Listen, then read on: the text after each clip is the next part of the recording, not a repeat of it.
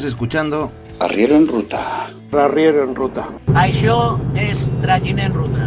Arriero en Ruta, Trayinels en Ruta. tu podcast semanal hecho por camioneros para camioneros. I that don't regret, don't get high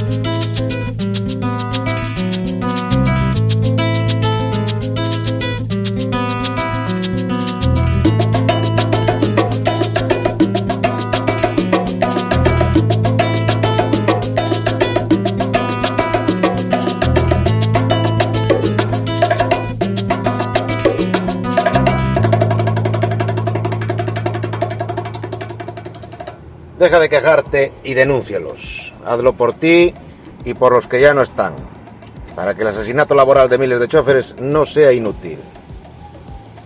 No, no somos una asociación, somos un movimiento que nace de la muerte de Adolfo, para que su asesinato laboral y el de miles de choferes no sea inútil.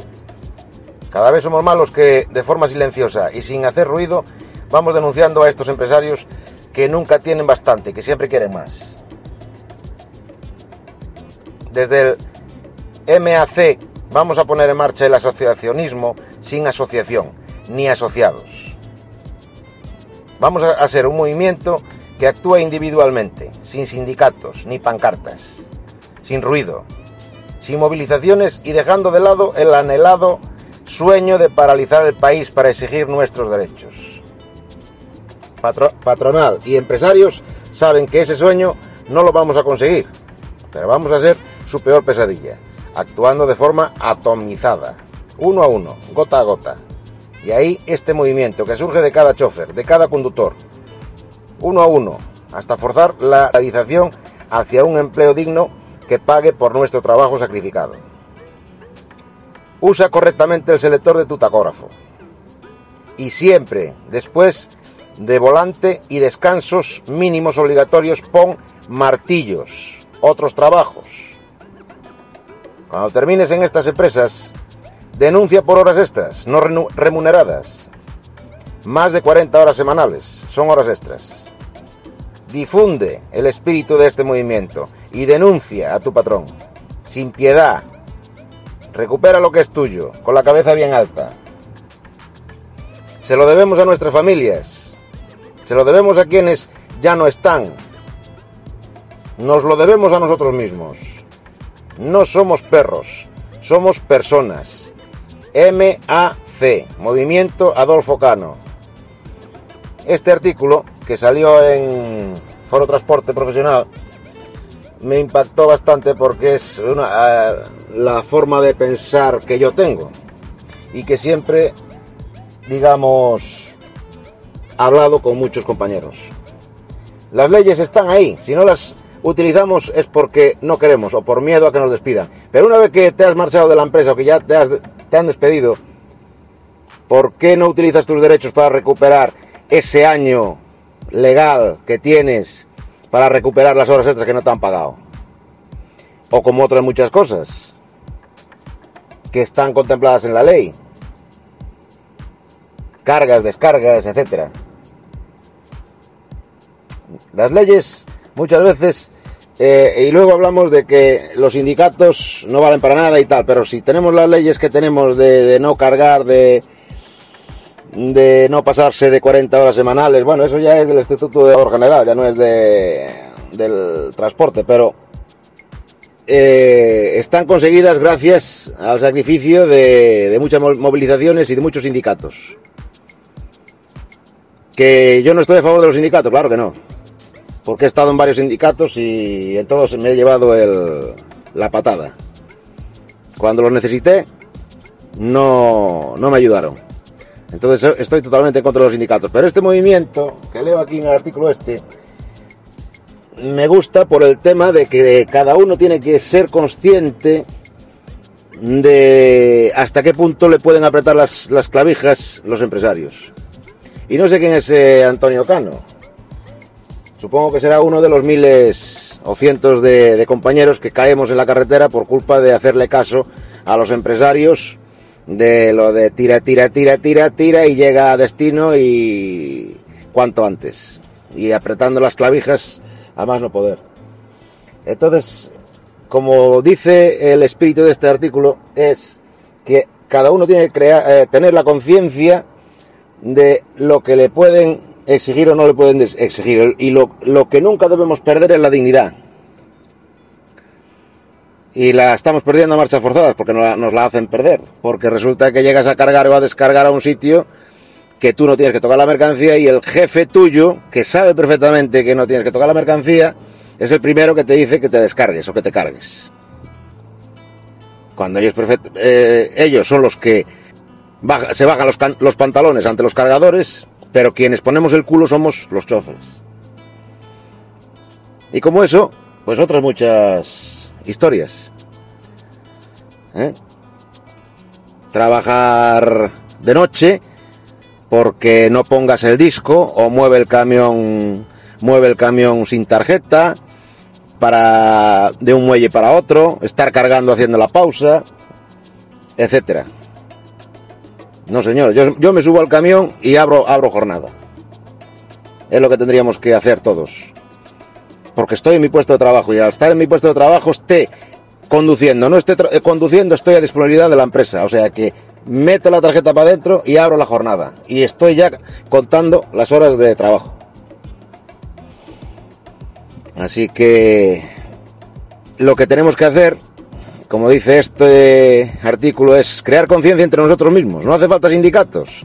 Hay que crear conciencia entre nosotros mismos y entre los choferes nuevos que acceden a la profesión. Crear conciencia para no dejarnos eh, manipular por los empresarios. Es que no da el transporte. Si no da el transporte, ¿a qué te metes? Manolete. ¿A qué te metes a comprar camiones? Si no te da el transporte.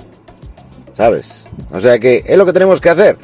Eh, crear conciencia entre nosotros mismos. Para no dejarnos eh, eh, intimidar y perder la, la dignidad.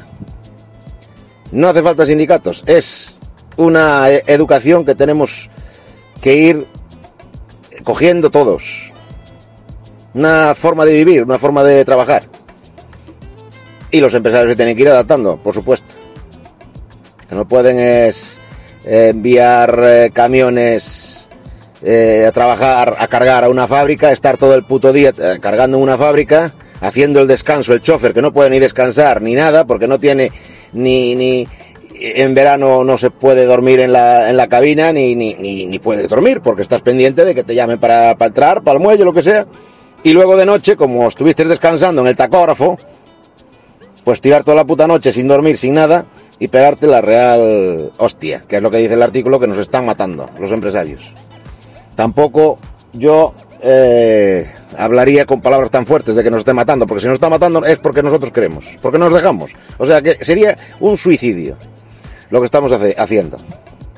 Y no un, un homicidio de las empresas. Somos nosotros los que nos estamos suicidando, por dejarnos matar. Así que este era el comentario y el y el tema del podcast de, de esta semana. Thank you.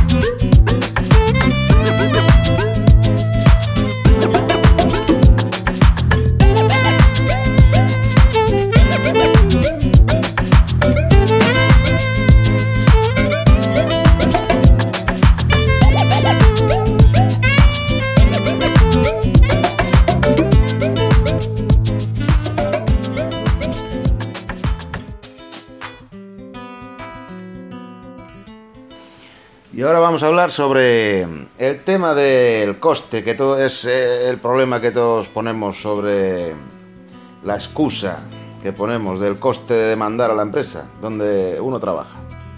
Y os voy a leer aquí un artículo de Laboro que dice así, el supuesto coste es un arma que utilizan los empresarios y una excusa de los padefos para no demandar cuando hay claras razones para ello.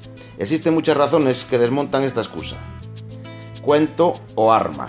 Lo de los padefos ya comenté en un podcast lo que es. Y los empresarios ya os lo podéis imaginar.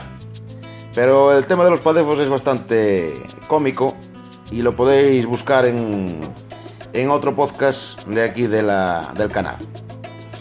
Que os igual os hace reír un poco. Bueno, el tema es que dice, sigue el artículo diciendo, el trabajador se puede representar a sí mismo en acto de conciliación y juicio. No tiene obligación de contratar a nadie para defenderle o representarle, por lo que este coste podría ser cero si hubiera un acuerdo en conciliación, bien una sentencia que no se recurriera. Por supuesto, hay trabajadores que temen no saber y prefieren contratar a un profesional, pero a la empresa le sucede exactamente lo mismo. La diferencia es que hay muchos trabajadores afiliados a un sindicato que les incluye el, pro- el proceso completo en el coste de la afiliación, llegando al Tribunal Supremo si hiciera falta. Un despido, a causa de haber iniciado el procedimiento, cabría interpretarlo como despido nulo, por represalia, violación de derechos fundamentales. Y por tanto sería objeto de un nuevo procedimiento, que podría acabar no solo en la re- readmisión, cobrando salarios de tramitación, sino también cobrando indemnización de daños y perjuicios por violación de derechos fundamentales. Otro tipo de represalias, amenaza de no volver a encontrar empleo, despido de familiares, etc. Serían un presunto delito de coacción, por tanto objeto de una denuncia penal gratuita, aparte del caso laboral. No olvidéis que las grabaciones ocultas son utilizables en juicio. Digan lo que digan los ignorantes y los que no quieren trabajar. Cobran igual con demandas, con más demandas que con menos demandas. El trabajador también puede presionar al empresario en el acto de conciliación muy fácilmente, porque las denuncias ante inspección de trabajo son gratis y las puede poner cualquier persona aunque sea parte, o sea, aunque no sea parte interesada. Por ejemplo, si la empresa no le diera al trabajador lo que le correspondiera en el acto de conciliación, el trabajador podría avisar de que no solo seguiría con el siguiente paso, demanda ante el juzgado de lo social, sino que además po- podría denunciar a la empresa por los casos del resto de trabajadores, de los demás compañeros. Los típicos podrían ser los contratos temporales en fraude, las horas extras ilegales, los las salarios inferiores al del convenio, etcétera, etcétera. La diferencia con el punto anterior es que todo ello sería perfectamente legal, mientras que las amenazas de echar a tu primo o que no volvieras a emplearte serían presunto delito, un presunto delito que estaba com- cometiendo la empresa. El empresario, listo, debería tener claro que lo podría salir, que le podría salir mucho más barato aceptar, porque después de todo no pagaría él, sino los padefos de su empresa. Y os sigo remitiendo al podcast donde hablo de los padefos, con sus horas extra ilegales. El trabajador tiene derecho a solicitar el paro en cualquier tipo de despido, incluyendo el disciplinario procedente, fuera por acuerdo, por sentencia o incluso aunque ni hubiera iniciado acciones contra el mismo. El importe del paro depende de lo cotizado en los 180 últimos días, por lo que el trabajador nada tiene que temer del empresario en este aspecto, ya que no está en su mano decidir ni el derecho a cobrar el paro ni su importe. Si el caso llegara a juicio, el juez podría imponer multa a quien hubiera obrado con temeridad o mala fe, pero motivadamente, tanto al trabajador como a la empresa. Ojo, con el rollito de la temeridad, que a lo mejor hay alguno por ahí que la usa como arma favorita para conseguir que el trabajador acepte un acuerdo a la baja. Pero es obvio que no aceptar un acuerdo a la baja e ir a juicio por ello no sería una temeridad, sino simplemente reclamar lo que el trabajador le correspondiera. Sino aceptar, aceptar el acuerdo propuesto por la empresa. Fuera una temeridad del trabajador, entonces también sería una temeridad de la empresa, el no aceptar el acuerdo propuesto por el, por el trabajador. No ganar el caso, por falta de pruebas suficientes, tampoco sería temeridad del trabajador, porque entonces también sería temeridad de las empresas. Cada despido declarado improcedente en sentencia, por poner solo un ejemplo. Contra el trabajador demandante no cabe condena al pago de costas de abogados de la empresa, en caso de perder el juicio en primera instancia. Artículo 93.3 de LJS. Ni aunque le pusieran la multa de temeridad. En cambio, en caso de temeridad de la empresa, podría tener que pagar la multa y las costas del trabajador. Si el trabajador no acudiera al acto de conciliación que solicitó, simplemente se archivaría.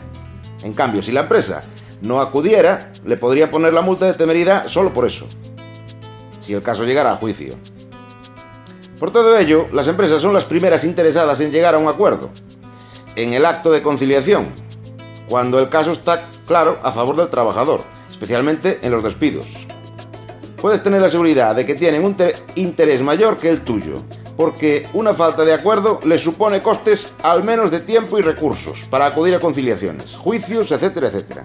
No importa que sea una empresa muy rica o con abogados en plantilla, porque ir al acto de conciliación ya supone echar la mañanita. El propio empresario, a su asesor o a un empleado de recursos humanos o a quien sea. Ojo, porque quizá la empresa no fuera la única en tener interés personal en llegar a un acuerdo. Por eso no cabría descartar que el acuerdo de conciliación consistiera en que varias personas simplemente intentaran asustar o incluso engañar al trabajador, para que aceptara un acuerdo a la baja. Un acuerdo a la baja quizá hiciera que todos salieran beneficiados, menos el trabajador, fuera económicamente o simplemente por trabajar menos. Este es el artículo de, de la página web de Laboro Spain blogspot.com y está muy bien para quitarnos muchas miedos e historias de la cabeza que los trabajadores siempre decimos por ahí.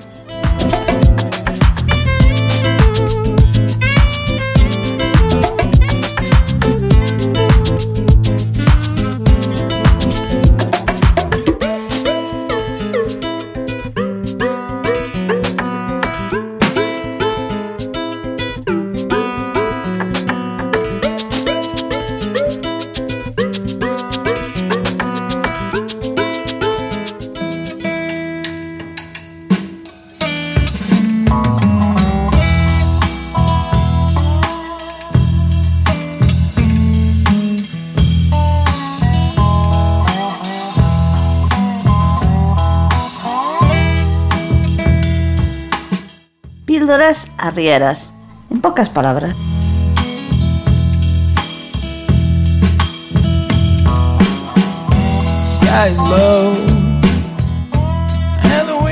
Hola arrieros.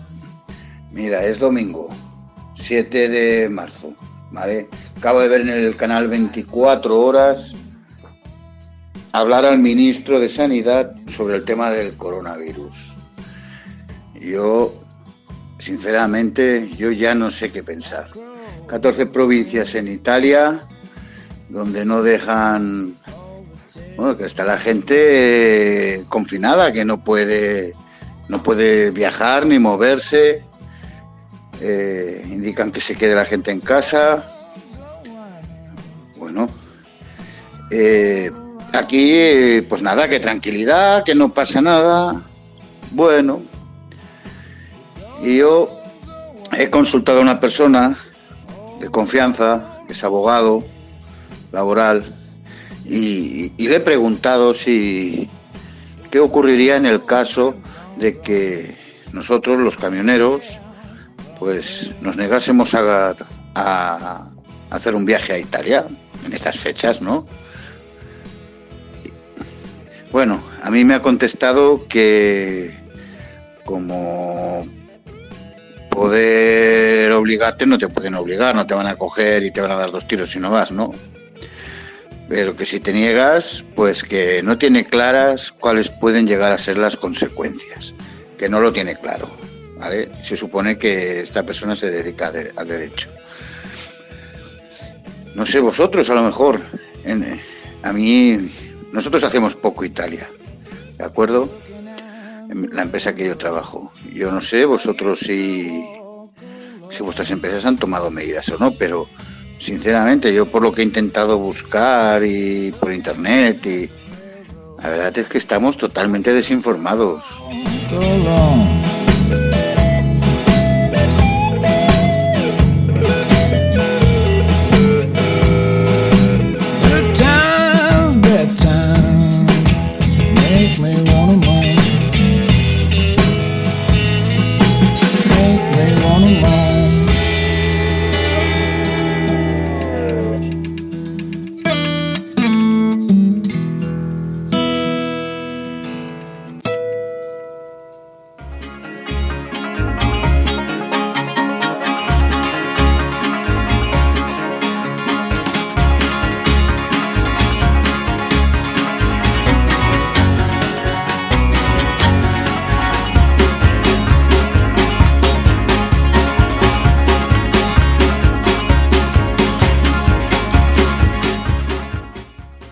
Bueno, chavales, y hasta aquí el podcast de esta semana. Espero que os haya sido interesante y, como siempre os digo, os, eh, podéis encontrar el podcast en todas las plataformas de podcast, en, Google Podcast, en Spotify, en Evox, en Spreaker, eh, etcétera.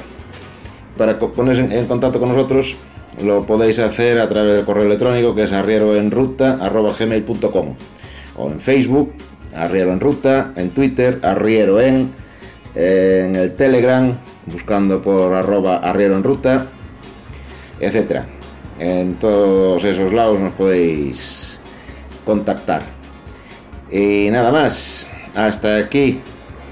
Nos vemos la semana que viene. Adiós.